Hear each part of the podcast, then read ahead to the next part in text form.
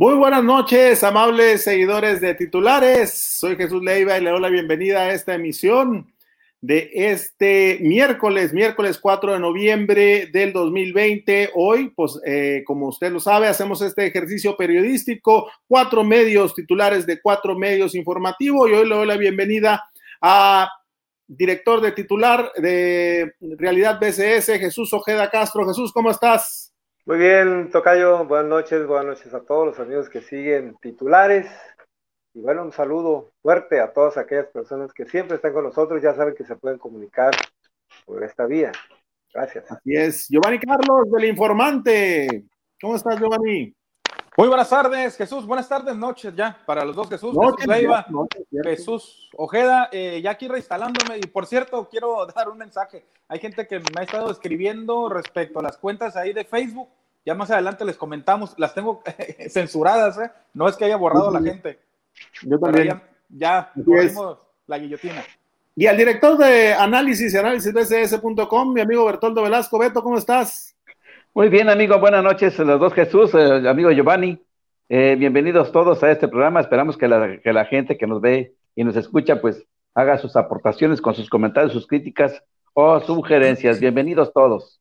Y bueno, pues el invitado de hoy le doy la bienvenida esta noche al secretario de Finanzas y Administración del Gobierno del Estado de Baja California Sur, licenciado Isidro Jordán. ¿Qué tal, Isidro? ¿Cómo estás? Buenas noches.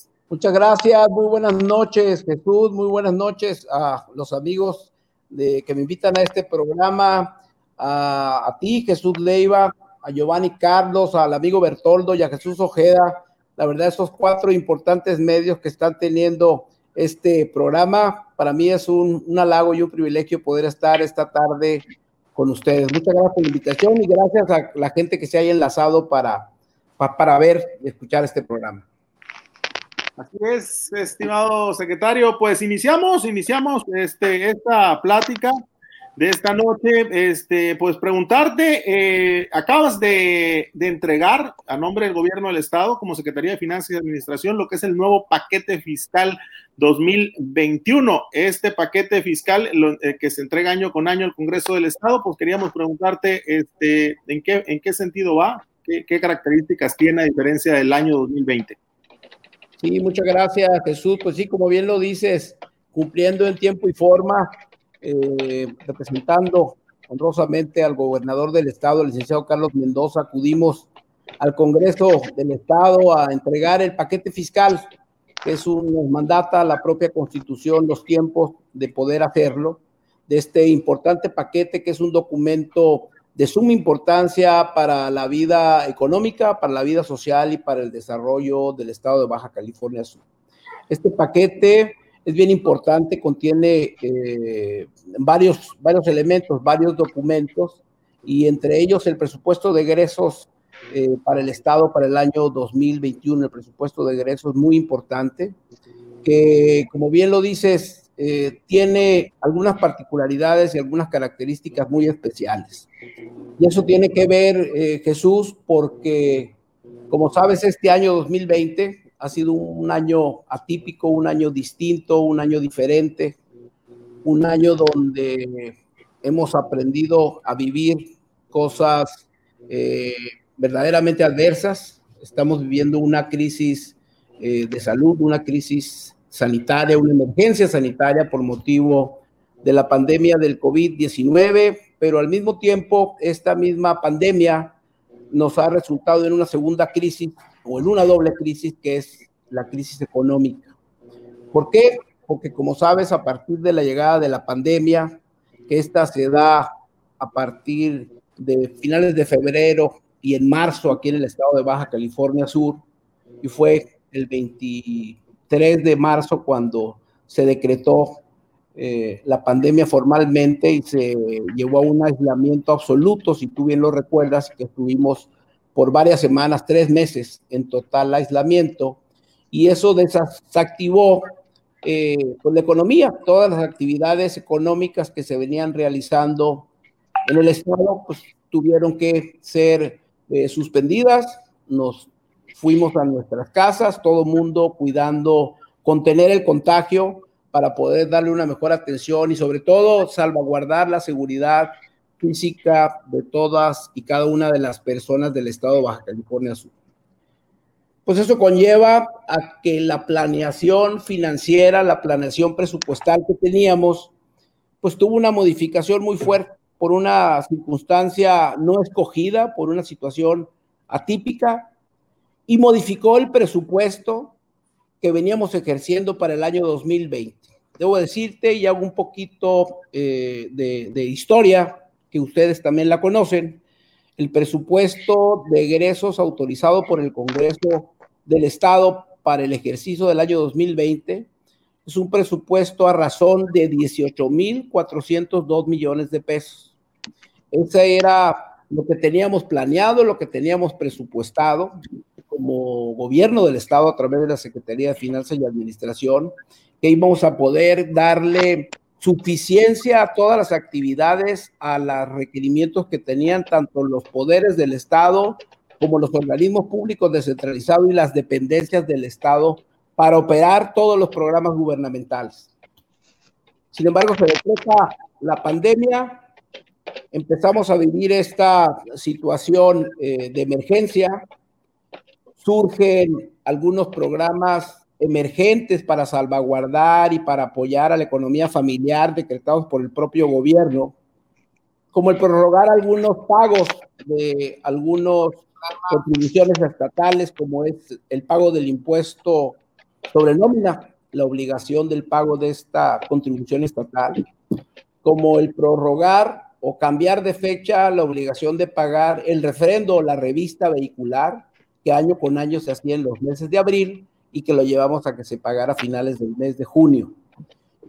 Y otras medidas eh, generales que se tomaron, pero que de alguna manera llegaron en aquel momento a permitirle liquidez a los y a las californianas, a los y a los empresarios, para poder de alguna manera apoyar la situación que se estaba presentando por el decreto del aislamiento absoluto.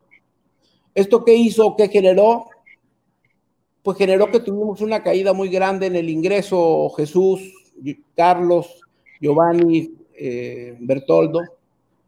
Y esto no solamente se nos cayó el ingreso, sino la obligación que teníamos de sacar adelante la emergencia, apoyando y fortaleciendo los requerimientos que teníamos en salud, incrementó de forma muy importante nuestro gasto. Entonces, con una caída importante del ingreso, incrementando el gasto, pues nos lleva a una situación deficitaria importante. Hoy, a 4 de noviembre del año 2020, pues venimos caminando, pero todavía estamos en medio de la, de la emergencia, estamos atendiendo la pandemia, lo hemos venido haciendo bien, también es así que Baja California Sur se caracteriza precisamente por ser uno de los estados que más pruebas está realizando que más identifica contagios, que le permita aislarlo y dar una mejor atención. Y de esta manera estamos teniendo eh, el índice de fatalidad muy por debajo de lo que es la media nacional, que son sumamente lamentables cualquier pérdida humana que vaya que estamos teniendo y que hemos tenido, pero que el manejo de la pandemia, eh, la verdad que se ha hecho de manera muy responsable y vale el momento de tu, del programa de ustedes, de titulares, pues para reconocer el esfuerzo y la entrega que están teniendo todos los y las compañeras del sector salud, doctores, enfermeras, personal de intendencia, camilleros, enfermeros, eh, los que manejan la ambulancia y en fin, todas las personas que están dentro del sector salud y que han permitido darle esa confianza al ciudadano californiano de que si desafortunadamente se ven en una situación de contagio, que tengan la certeza que la infraestructura en salud en Baja California Sur va a responder y va a responder bien por ellos. Entonces, partiendo de esto, partiendo de esta realidad que ya tenemos viviendo un poco más de siete meses, en este proceso que nos toca a nosotros desde el área donde nos toca trabajar, de la integración de un presupuesto para la vida, para el desarrollo, para eh, la solvencia económica de los programas y del, del caminar y el desarrollo de las dependencias del gobierno del Estado, pues tuvimos que hacer muchas consideraciones para poder llegar a un presupuesto para el año 2021 ante esta situación adversa, ante esta situación eh, distinta, ante esta situación diferente, para poder hacer una planeación que nos permitiera presentar un presupuesto equilibrado, un presupuesto que garantice los recursos que habrán de llegar eh, y que son asignados tanto a los municipios como a los poderes, a las dependencias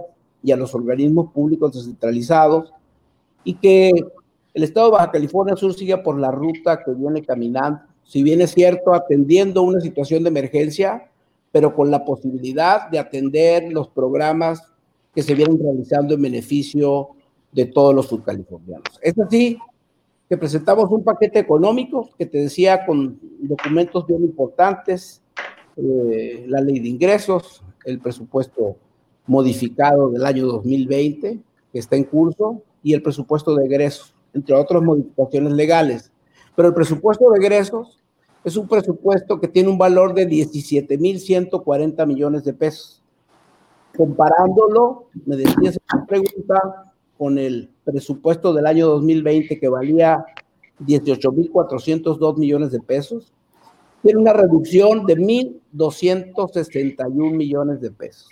Y esto, esto obedece a esta caída del ingreso que yo te decía, tanto de ingresos propios como de ingresos federales, como las participaciones que recibimos por parte de la federación. Y también eh, en distintos programas que se ha visto eh, reducido los presupuestos federales. Es así que llegamos a ese número para presentar nuestro presupuesto y que hoy ya está en el Congreso del Estado y que esperemos que inicien el proceso de revisión para entrar en este diálogo con las y los diputados y poder sacar adelante este proyecto. Así es, estimado secretario. Eh, Giovanni Carlos, con tu pregunta, adelante, por favor.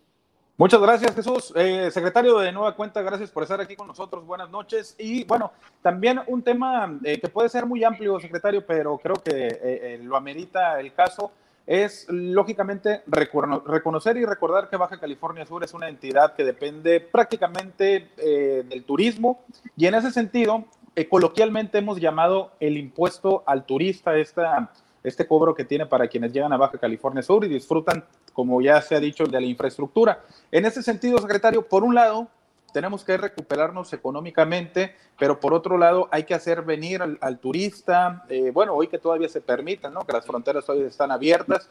Eh, me gustaría saber, en este sentido, secretario, ¿Cuál es la postura del gobierno? Este impuesto eh, también quedó exento por el momento con tal de incentivar la, visita del extranjero. Es un impuesto que sigue activo, pero además de este impuesto, eh, me gustaría saber qué estrategias vienen para 2021 tomando en cuenta pues que viene, un rebrote prácticamente, ¿no? En Europa sí lo están viendo, yo creo que aquí hay que poner las barbas a, remojar también, no sé en ese sentido qué tanto se puede adelantar o qué plan B hay activado eh, para un futuro inmediato, secretario.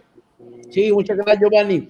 Pues sí, mira, te platico, aquí en el estado de Baja California Sur, dentro de las eh, contribuciones estatales con las que, que contamos como fuente de ingreso, tenemos dos muy importantes. Uno es el impuesto sobre nómina, el que pagan todos las y los empresarios, los patrones, los que tienen dado de alta algún empleado, eh, el impuesto sobre nómina, y tenemos otro que es el impuesto sobre el servicio de hospedaje.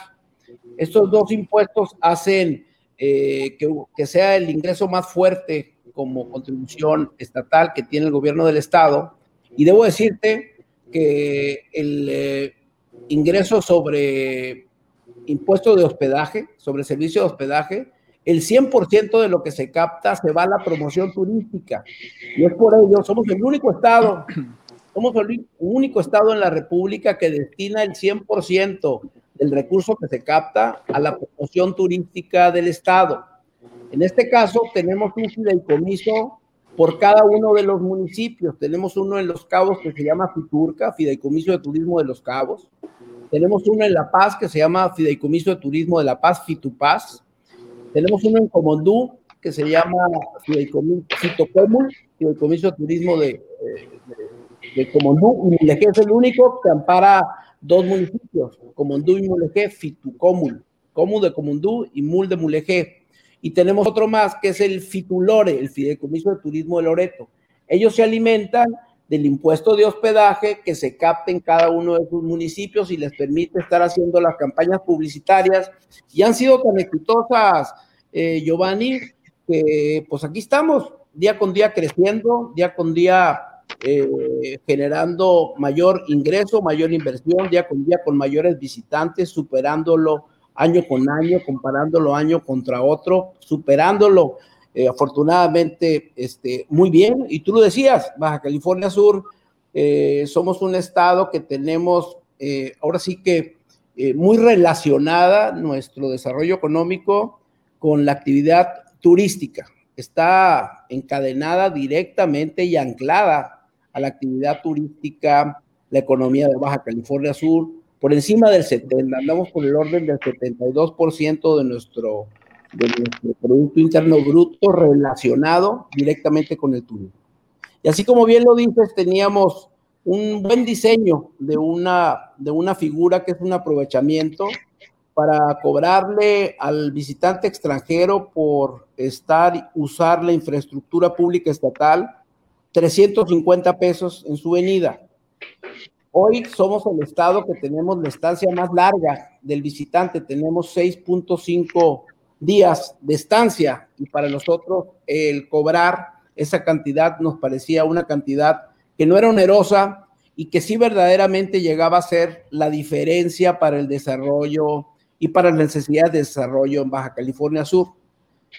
Creamos un fideicomiso, un fideicomiso donde está incorporada la representantes de la sociedad organizada, especialmente del sector turismo, y funcionarios eh, de cada uno de los municipios para que le den transparencia al uso y destino de este recurso, que iba básicamente a los nueve rubros más importantes eh, del desarrollo del Estado, a la educación, a la salud, a la seguridad, a la cultura, eh, al desarrollo agropecuario, y en fin, tenía un gran destino este, este aprovechamiento que iniciamos con él, si tú te acuerdas, el 9 de noviembre hicimos el anuncio del año pasado, del 19, allá precisamente en el municipio de Los Cabos, en Cabo San Lucas propiamente, e iniciamos a cobrarlo a partir de enero de este año con, eh, eh, con bastante éxito. Iniciamos cobrándolo en unos en unos módulos y con unos facilitadores que teníamos en el aeropuerto de la zona internacional del municipio de Los Cabos.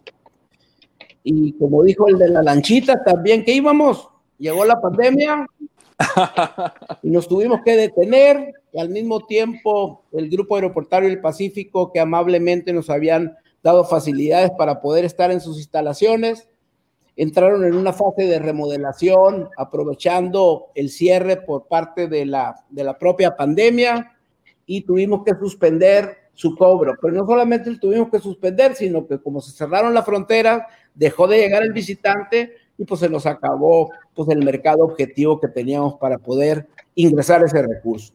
Pero es una gran herramienta, es una gran posibilidad que se tiene precisamente para equilibrar eh, las necesidades financieras que se tengan y que el Estado tenga la posibilidad con recursos propios, con un instrumento como este, como lo es el aprovechamiento, para poder ir fortaleciendo su, su infraestructura. Así que esta ley se va a quedar y esperemos que, que, que se mantenga y se pueda convertir en una realidad muy propia. Pero en este momento, secretario, perdón, ¿sí se está cobrando o se va a cobrar? Eh, digo, a este, en este momento en el que puede ingresar turismo extranjero.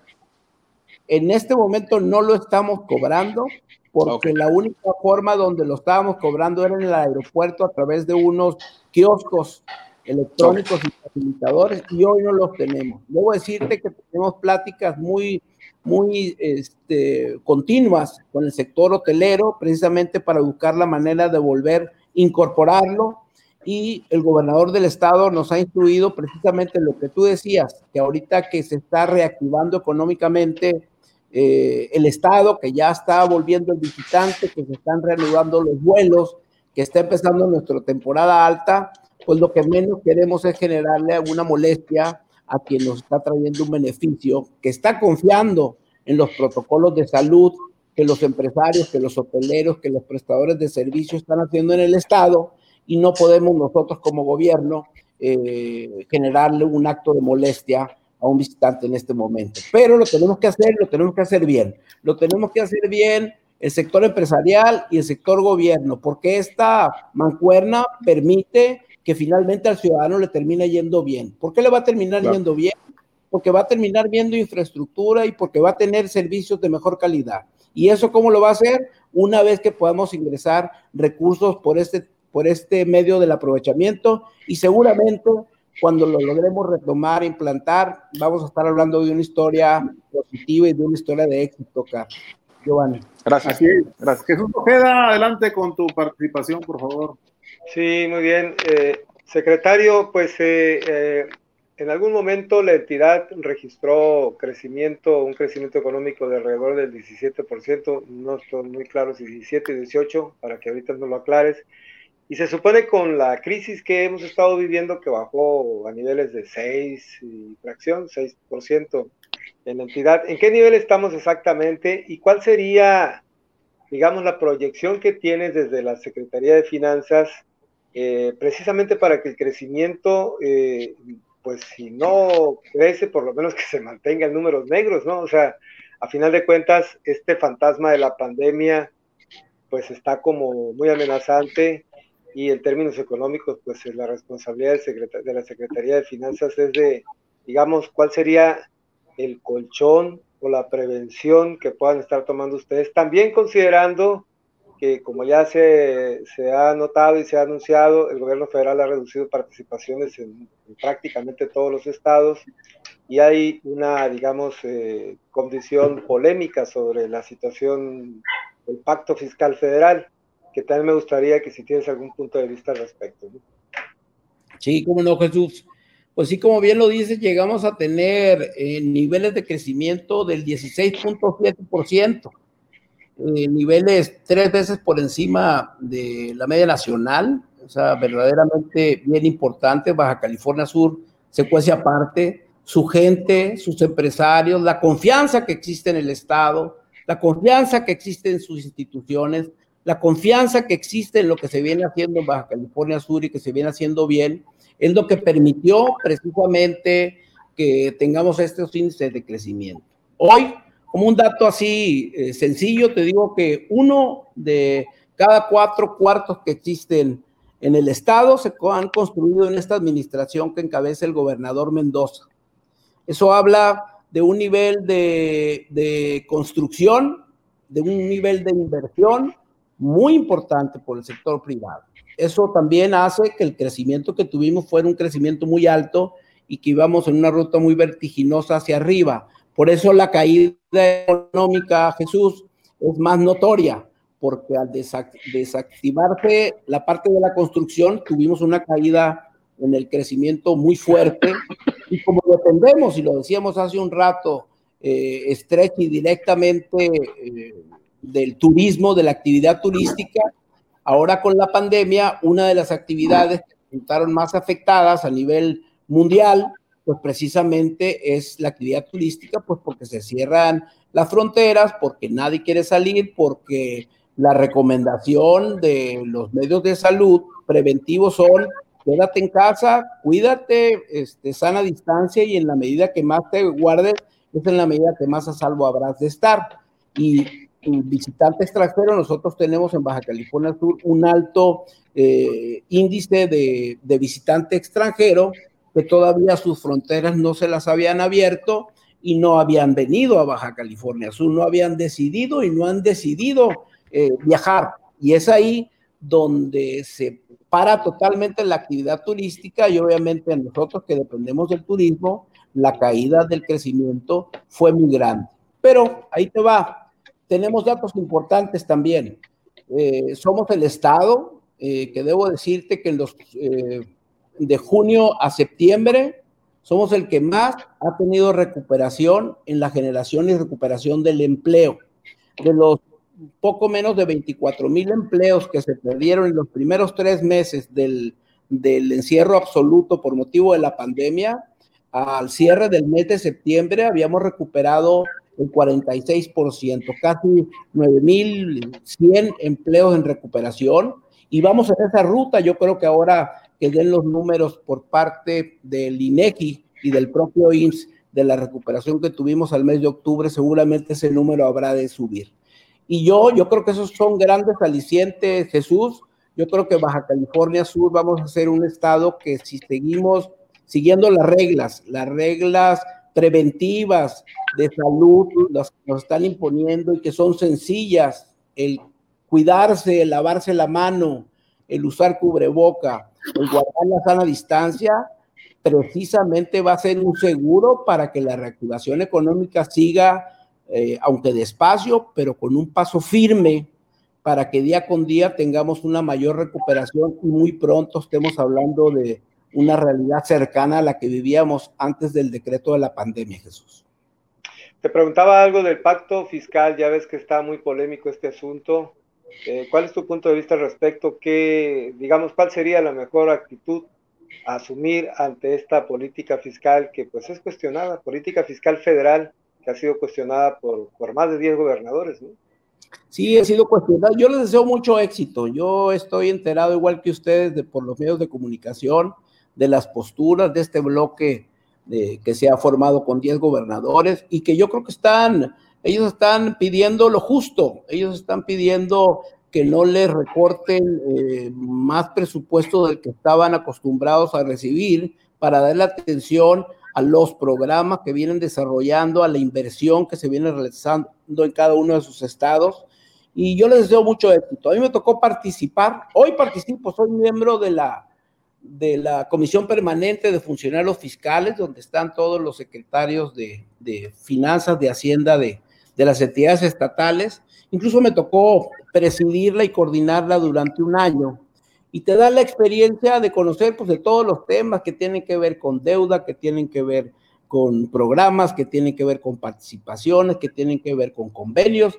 Y ahí se manejan todos los temas este, hacendarios que tienen que ver con la ley de coordinación fiscal. Eh, estos gobernadores tienen una relación muy estrecha con la Secretaría de Hacienda, y están pues revisando esos diferenciales que tienen en, en, el presupuesto de egresos de la federación, que no es privativo de esos 10 estados. Esos 10 estados resultaron muy bien, muy afectados, pero como también nosotros resultamos afectados. En Baja California Sur, solamente para el presupuesto del año 2021, el presupuesto de egresos de la federación que presentó la Secretaría de Hacienda ante el Congreso por parte del gobierno federal, tiene una disminución por el orden de cercano a los 1.500 millones de pesos para Baja California Y eso tiene que ver con participaciones, que las participaciones son por el orden de 700 millones de pesos de reducción, que estos nos permiten eh, con ellos pagar este, sueldos de, de policías, sueldos de maestros, sueldos de doctores, de personal de salud, y en fin, hacer una serie de, de, pagos con este tipo de recursos, ¿no? Pero también en los recursos federales y que forman parte de este monto, no tenemos recursos para mantenimiento carretero, por ejemplo. Para el año 2021 el presupuesto, al día de hoy, no contempla un solo peso para darle mantenimiento a carretero, ni tampoco para las carreteras alimentadoras y que el Estado, como sabes, somos un Estado pues muy grande, muy grande, este, donde tenemos muchas carreteras alimentadoras eh, que tenemos que darle servicio y mantenimiento. Pues este año no viene ningún presupuesto y eso termina afectando Baja California Sur, pero además de eso hay programas como los programas de infraestructura escolar, que hay uno que se llama Fondo de Aportaciones Múltiples, que permite fortalecer la infraestructura escolar que existe en los cinco municipios y también trae una reducción muy importante pues que no nos va a permitir en el año 2021 poder atender la infraestructura como se venía atendiendo. Pero bueno, yo me ha tocado eh, acompañar a mi jefe, al señor gobernador del estado, el licenciado Carlos Mendoza, en pláticas muy, muy, muy serias, eh, con muy buen, muy buen eco, con buenos oídos en la Secretaría de Hacienda, especialmente en la unidad de coordinación con entidades federativas, para platicarle de estos diferenciales, de la situación de Baja California Sur y de la situación de lo que nos, nos sabremos de privar si no tenemos la, la, pues el respaldo de la parte presupuestal para poder salir adelante y poder hacer una, una mejor planeación. Pero bueno, eh, los 10 gobernadores están en todo su derecho y yo les deseo muchísimo éxito para que tengan eco en, en, lo que están buscando y no están buscando más que lo que les corresponde, no están buscando más allá de eso. Y nosotros igual estamos haciendo lo propio buscando que se reconozca eh, los recursos que teníamos asignados en presupuestos anteriores y ahí vale la pena y de que hagamos un llamado a los y a las diputadas por Baja California Sur para que ahora que estén en revisiones en el Congreso de la Unión, pues que no permitan que se abandone Baja California Sur, que no se permita que se abandone el campo, que no se permita que se abandonen los temas de salud, que no permita que se abandonen temas culturales, la parte del turismo, eh, pues son fideicomisos que tomaron decisiones para desaparecerlos, eh, y en fin, pero que no nos dejen, que no nos dejen a Baja California Sur en una situación de crisis como la que estamos viviendo en esta emergencia doble, que es sanitaria y económica, que no nos dejen solos, que verdaderamente estamos haciendo un esfuerzo muy grande, somos un Estado que maneja finanzas sanas, somos un Estado que está bien calificado,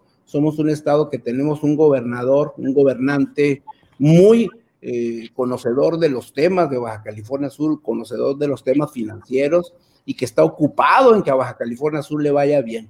Que no nos dejen en esta, en esta parte donde más habremos de necesitar de la solidaridad de todos, que sea la coincidencia, que sea Baja California Sur, que nos dejemos de ver eh, colores de partidos en este momento de la discusión en el Congreso de la Unión y que se vea Baja California Sur como el interés superior para que a todos los californianos les siga yendo bien.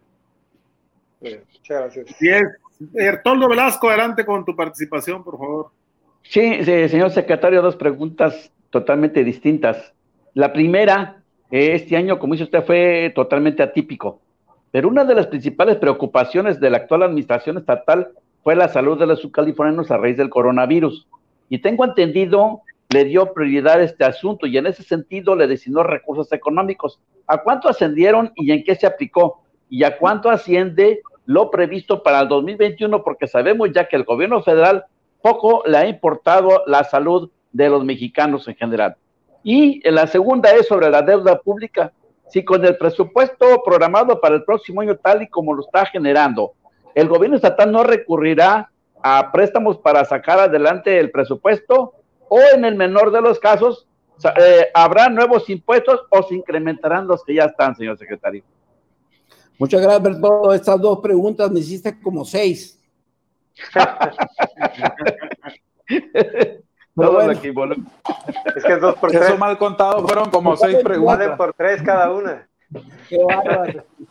Oye, caso, este, bien agudo como siempre, mi estimado Bertón. Eh, ¿Por dónde miré? ¿Por dónde miré primero? El tema de, tuvimos nosotros a partir de que se decretó la pandemia, la instrucción precisa del gobernador Carlos Mendoza de que hiciéramos todo lo que debíamos de hacer para atender con mucha seriedad el tema de salud, la emergencia sanitaria. Se hizo un grupo de trabajo conformado por un cuerpo interdisciplinario, como le llaman, ¿no? Que son distintos perfiles, pero todos compañeros funcionarios de gobierno, para estar pendiente de lo que se iba a requerir de lo que se iba a requerir en el sector salud, muy bien encabezado por el secretario Víctor George, a quien saludo con aprecio desde aquí, con el equipo de trabajo del doctor George en la parte administrativa, en la parte hospitalaria, con la parte administrativa en mi secretaría, en la Secretaría de Finanzas y Administración, para poder encontrar la manera de darle eh, atención inmediata a lo que se venía presentando. Se adquirieron eh, respiradores mecánicos para estar listos si se llegaban a, utilizar o a necesitar.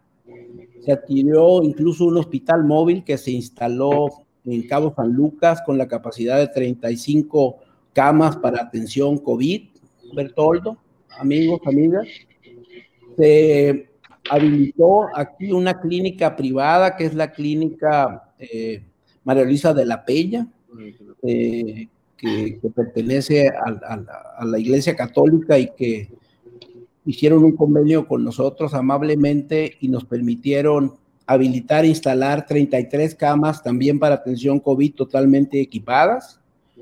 Se habilitaron algunos centros de salud, se rehabilitaron para poder tener una mejor atención porque se estaban migrando las atenciones hospitalarias a otras clínicas para sacar del riesgo a las personas, porque como tú sabes, estamos atendiendo el contagio de COVID, pero sigue habiendo eh, partos, sigue habiendo gente que se lastima, sigue habiendo gente que tiene algún padecimiento renal, sigue habiendo gente que tiene un padecimiento coronario, enfermos del corazón y en fin, el que tiene diabetes, siguen que tener eh, que seguir siendo atendidos.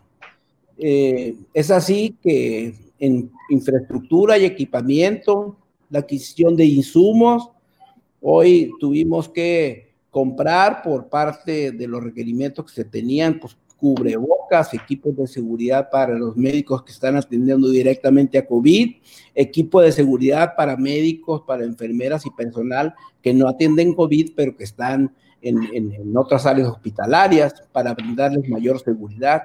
Y en fin, hubo una inversión muy grande por el orden de los 300 millones de pesos únicamente en el tema de salud y que analíticamente y con toda la transparencia eh, tenemos la información y es pública, eh, Bertoldo, de dónde se destinaron esos recursos.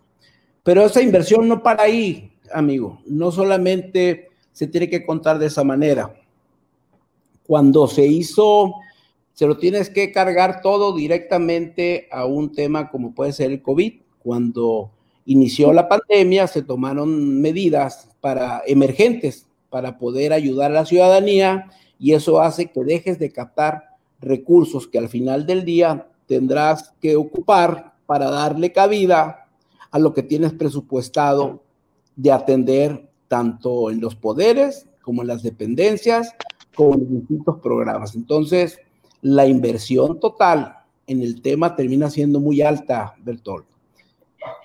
Llevo la respuesta de una de tus seis preguntas.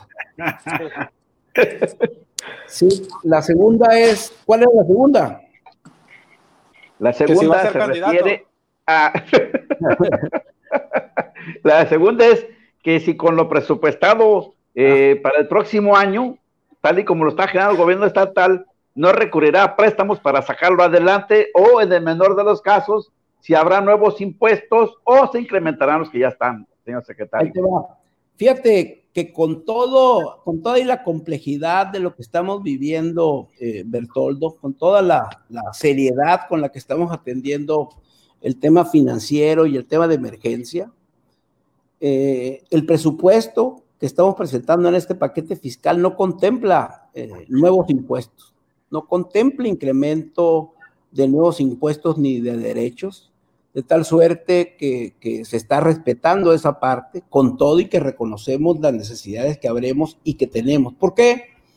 Pues porque realmente no sabemos qué nos va a acontecer con la administración de la pandemia. Decía hace un rato Giovanni Carlos, viene un rebrote, pues ojalá no lo tengamos, este, Giovanni Carlos. Ojalá no lo tengamos, hay que seguirnos cuidando, que no nos llegue, pero la posibilidad y el riesgo ahí está.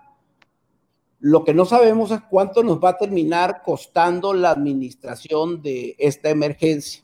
Lo que sí les aseguro a ustedes, a las personas que nos están eh, observando, que están siguiendo esta transmisión, es que tenemos la instrucción precisa del gobernador de darle certeza a la población de Baja California Sur, que tengan sus cuidados, preventivos con la sana distancia, con el uso del cubreboca, con el lavado de manos y que nosotros como gobierno vamos a tener toda la disposición para que en el dado caso que caigan en algún contagio, tenga la infraestructura suficiente para poder atenderla. Y eso lo vamos a tener siempre y cuando verdaderamente no se nos llegue a colapsar nuestra infraestructura porque tengamos muchos contagios que podamos seguir administrando la pandemia y que el reto sea que seas el último en contagiarse, que llegues hasta lo último para no colapsar la atención en los hospitales, atención en la infraestructura hospitalaria y que puedan ser atendidos. Para ello, tenemos la instrucción de no escatimar ningún esfuerzo para poder tener recursos suficientes y sacarlo adelante. Debo decirte que esta pandemia se ha atendido con recursos propios del gobierno del Estado. Son gastos extraordinarios que estamos atendiendo con recursos ordinarios. ¿Y esto qué hace? Pues bueno, que se incremente nuestro gasto, como se lo venía diciendo, pero que tenemos la convicción, la instrucción de brindar la certeza a la población que en caso de requerirlo, habremos de tener capacidad de hacerlo y de atenderlos. Y en el caso de los recursos eh, de, de, crédito que me decías, Bertoldo, pues tenemos que explorar algún mecanismo, alguna posibilidad para poder salir adelante, primero en el cierre de año y el inicio del próximo año. Pero eso lo permite la ley, tenemos facultades para contratar crédito en caso de requerir liquidez, que estamos valorándolo porque estamos en una situación verdaderamente complicada, pero no estamos eh, incrementando nuestra deuda de largo plazo.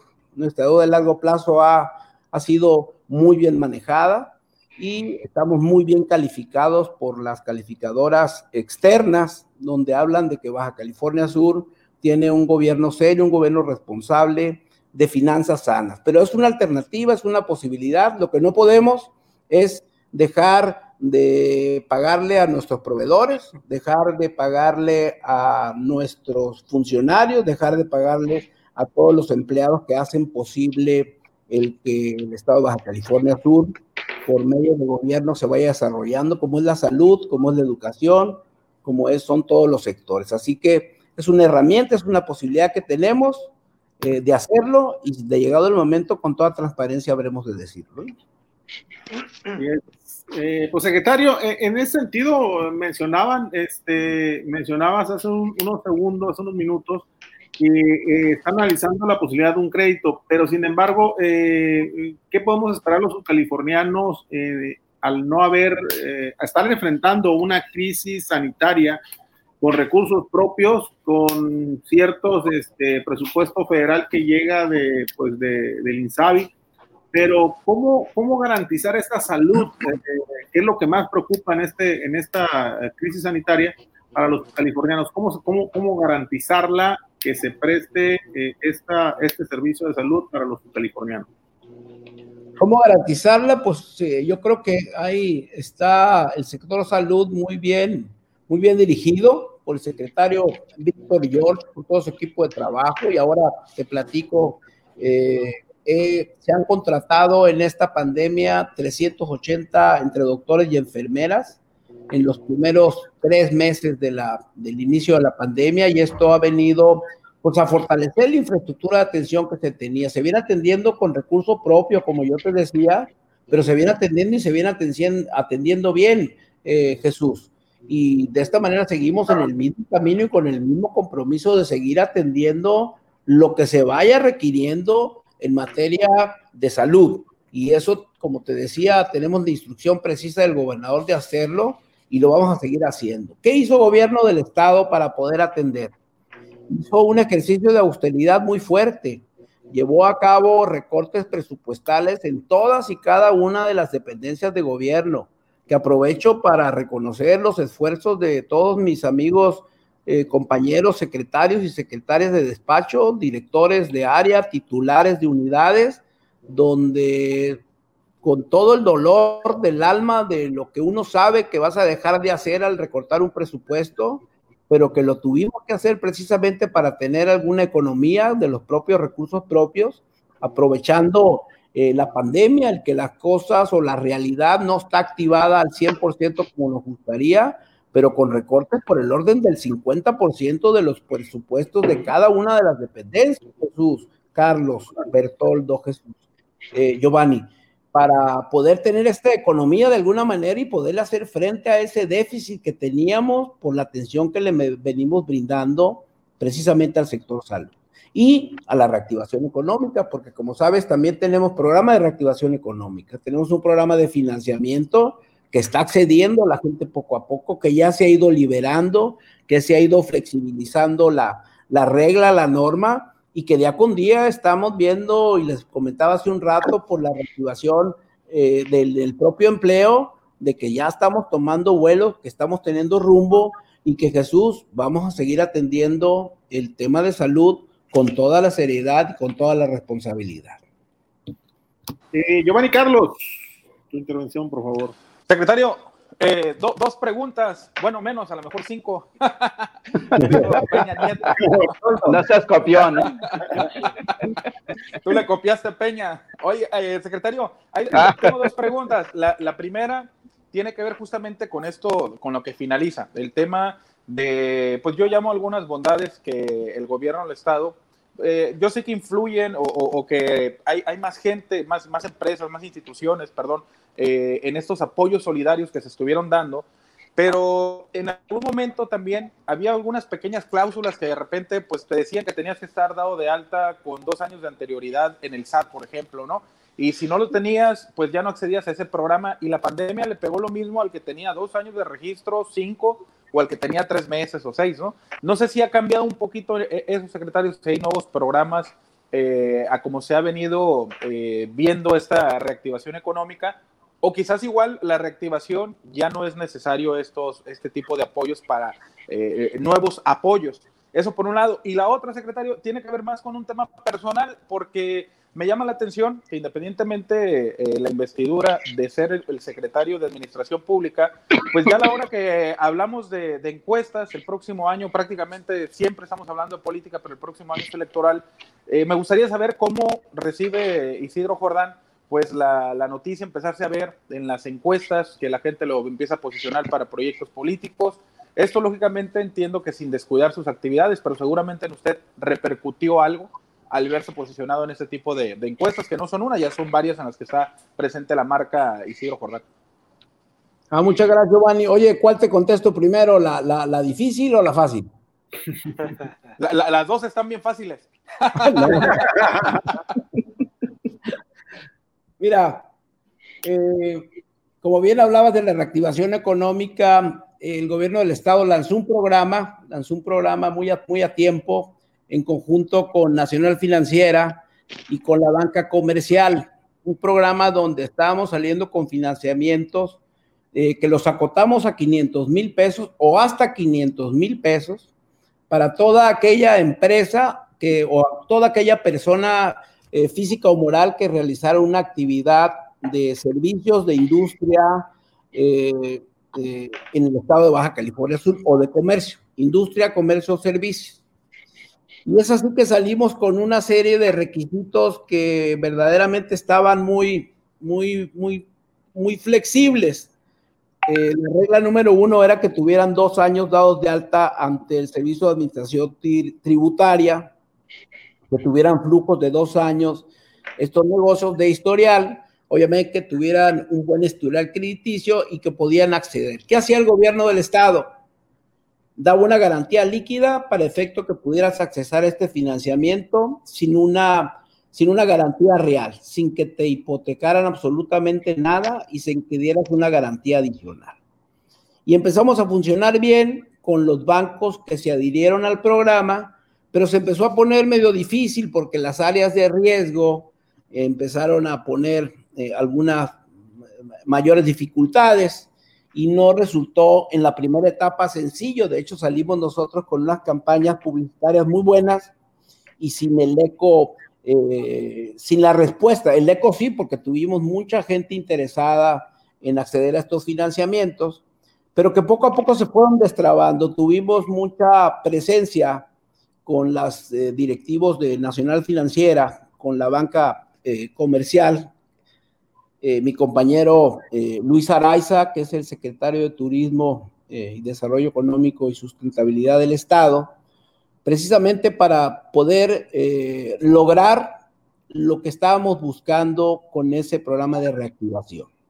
Es así que se ha ido mejorando, que se han ido flexibilizando los requisitos y hoy es un programa que puedes acceder a financiamiento de hasta 2.5 millones de pesos, donde el gobierno del estado te ofrece la garantía para que accedas sin ninguna garantía adicional. Así que aprovechamos el programa de ustedes para poder decir aquí en titulares de que la gente que esté interesada en adquirir un financiamiento de hasta 2.5 millones de pesos, el gobierno del estado les ofrece esta garantía en este programa Impulso, sin necesidad de que ofrezcan una garantía adicional y puedan atender esta reactivación económica que van a ir con un plazo de hasta cinco años por este crédito y con un término de gracia para empezar a pagar capital por el orden de los seis meses. Y eso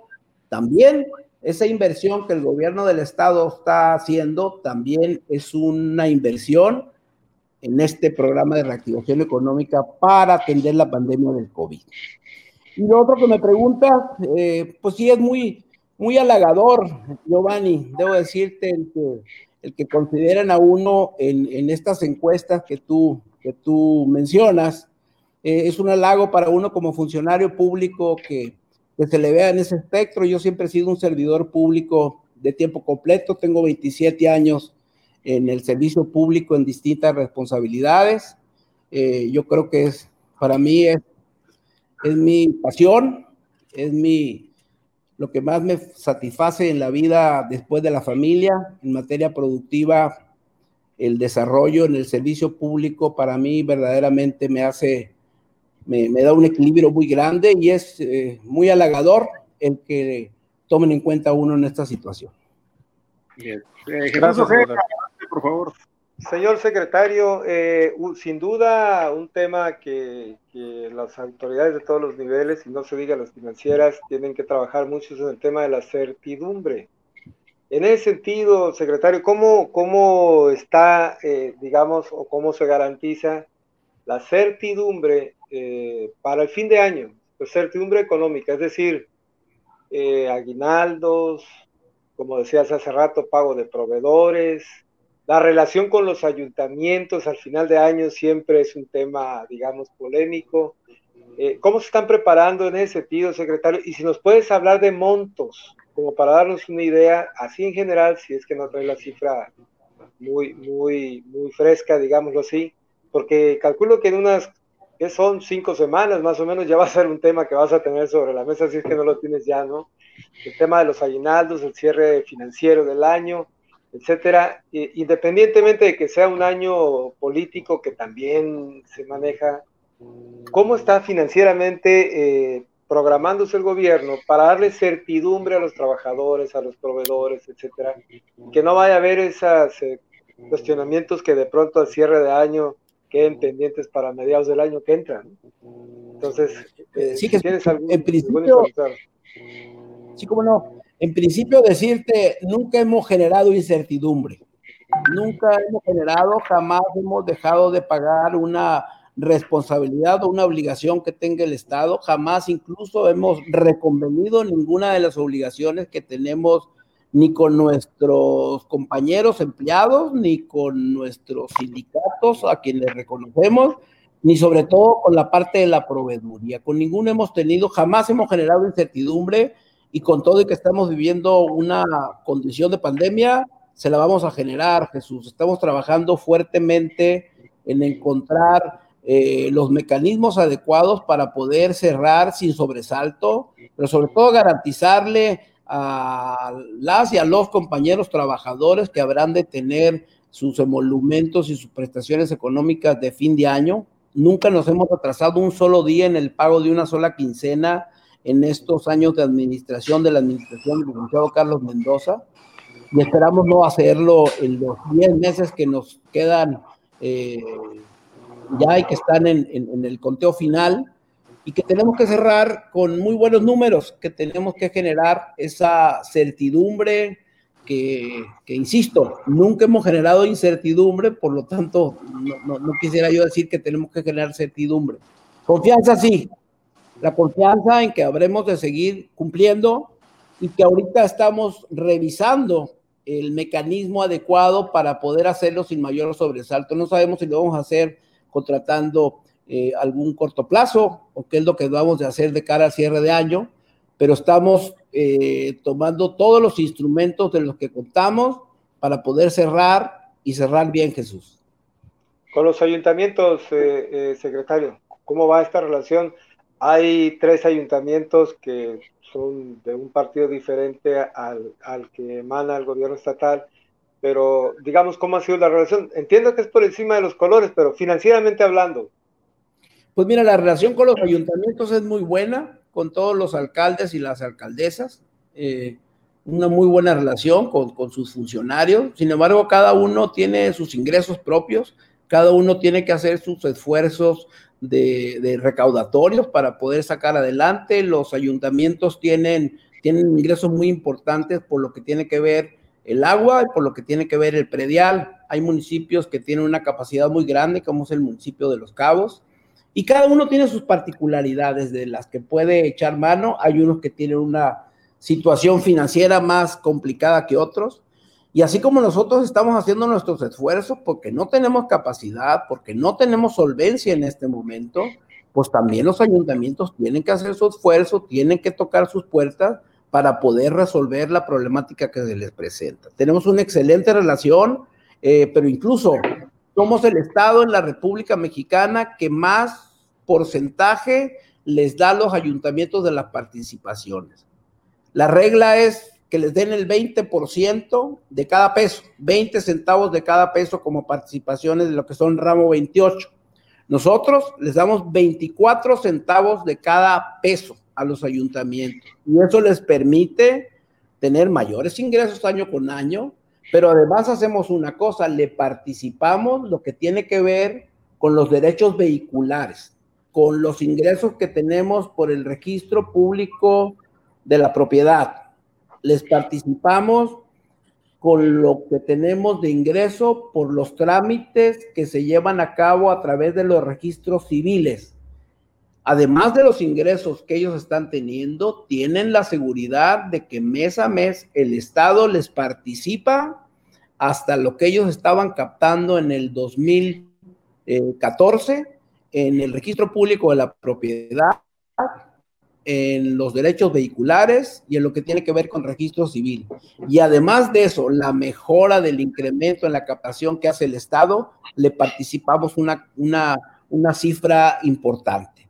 Así que son municipios que están muy bien atendidos en términos de reparto de participaciones por parte del gobierno del estado, pero en esta condición de dificultades económicas y financieras que tenemos por motivo de la crisis, por motivo de los recortes presupuestales, tanto federales como en la caída de ingresos de nosotros, pues cada quien tiene que hacer su esfuerzo, cada quien tiene que resolver la problemática y pues la comunicación la habremos de, tener muy bien y podemos acompañarlos a donde quieran a tocar las puertas, pero cada quien tiene que ver por su realidad. Bertoldo Velasco, adelante por favor con tu participación. Sí, señor secretario, este pues la situación en el Congreso no está como el año pasado, cuando menos, este, por lo que ha pasado desde el principio de este año y a raíz del 17 de marzo pasado. ¿Cómo va el cabildeo, la comunicación con los legisladores para que este presupuesto se apruebe o no se modifique la propuesta para el 2021, para que los diputados no afecten lo programado, señor secretario? Eh, mira, qué, buena tu pregunta, Bertoldo. Como sabes, ha habido algunas, eh, ha habido algunas complicaciones hacia el interior del propio Congreso. Entre ellos ha habido alguna, algunas diferencias y que al final del día incluso tuvieron algunas diferencias con el propio eh, Poder Ejecutivo que ha caído en, controversia constitucional, incluso, incluso el inicio de algunos juicios políticos, entre ellos yo, hoy me convocaron a, a, me denunciaron un juicio político también a mí en algún momento, pero yo espero que bueno, que las cosas lleguen a que se resuelvan de manera positiva por el bien de Baja California Sur. Yo creo que en ese conflicto no gana nadie si pierde Baja California Sur. Eh, ya están saliendo del tema. Ahorita que tuvimos la oportunidad de entregar el paquete económico, yo creo que van a entrar los y las diputadas en una situación de revisión Yo esperaría que se resuelvan los temas internos que están teniendo, que se retome la legalidad, que se retomen eh, las sesiones que estaban teniendo ellos de manera ordenada, que puedan entrar en la revisión y que nos brinden la confianza. El año pasado tuvimos una autorización de un presupuesto de manera eh, unánime, tuvimos 21 votos a favor de, de la autorización del presupuesto y en una serie de pláticas que tuvimos con las y con los diputados, dejándoles claro hacia dónde iban destinados los recursos de cada una de las partidas y esperamos que si entran a la revisión eh, este año como deben de hacerlo, eh, tener eh, la confianza, la confianza de que nos permitan ir a explicar si hay alguna situación que no quede clara del destino de, esta planeación financiera que tenemos en el presupuesto, pero que tener la confianza de que este presupuesto a nuestro juicio es un presupuesto equilibrado, que es un presupuesto que permite asignarle recursos a los poderes, a las dependencias, a los organismos públicos descentralizados y a los municipios, que es un presupuesto que verdaderamente viene a atender en esta situación de emergencia, de pandemia, de situación eh, atípica totalmente, que nos permita caminar, que le permita caminar al estado de Baja California Sur por la ruta del progreso. Y que si bien es cierto, si no tenemos las mismas capacidades financieras de ingresos, eh, sí vamos a tener la posibilidad de atender los rubros esenciales y más necesarios para eh, la salud de los y las subcalifornianas. Eh, pues eh, hemos llegado ya pues, al final de esta plática que hemos eh, tenido aquí en titulares, los cuatro titulares de los medios digitales en Baja California Sur. No sin antes a pedirte un, pues un breve mensaje de tu parte como secretario de Finanzas y Administración del Gobierno del Estado para quien nos ve y quien nos escucha a través de estas cuatro plataformas digitales. Por favor, secretario. Pues muchas gracias, Jesús, Bertoldo, Giovanni Carlos, Jesús Ojeda. Eh, ahora sí que titulares de grandes medios de comunicación. Muchísimas gracias por la invitación. Muchísimas gracias a todos aquellos amigas y amigas que, que, que se conectaron en este enlace, en este importante y agradable y cómodo eh, programa. Este ejercicio ojalá se pueda hacer con frecuencia. Hay muchos temas que se pueden platicar hay muchos temas que se pueden tocar. Y yo eh, a quienes están conectados en esta transmisión a que sigamos cuidándonos, que es bien importante lo que nosotros podamos hacer, lo que nosotros hagamos por nosotros es en la medida del respeto que estamos teniendo por los demás. Si nosotros tenemos medidas de, cuidado preventivas, lavándonos las manos, usando cubreboca, guardando la sana distancia, seguramente vamos a tener la posibilidad de no llegar al contagio y poder estar bien con nuestra familia, con nuestros hijos y con nuestros padres. Hay que tener mucho respeto por las personas con alguna vulnerabilidad, hay que tener mucho respeto por la gente mayor, hay que cuidarnos todos. Yo creo que de esta manera podemos tener, eh, esperar que llegue la cura para esta enfermedad provocada por el COVID-19 que nos permita regresar a esa anhelada realidad que tanto deseamos y que seguro estoy que si todos ponemos de nuestro lado ese respeto, el no acudir a lugares tumultuosos, el no organizar reuniones de mucha gente y el verdaderamente guardar las medidas preventivas, nos va a tener pronto hablando de una historia del año 2020 donde convivimos con el COVID-19, pero que afortunadamente nos tenga con salud a toda la familia. Yo de verdad se los pido, yo creo que si todos lo hacemos, vamos a salir muy pronto adelante. Muchísimas gracias por la invitación, de verdad. Muy buenas noches a todos y estoy a la orden.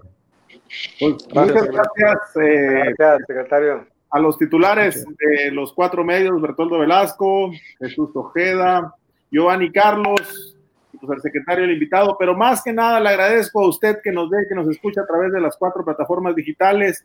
y pues, como siempre, tratando de llevar este ejercicio periodístico para que usted esté informado de lo que pasa en Baja California Sur, en México y en el mundo. Muchas gracias. Nos vemos el próximo viernes a las 7 de la tarde.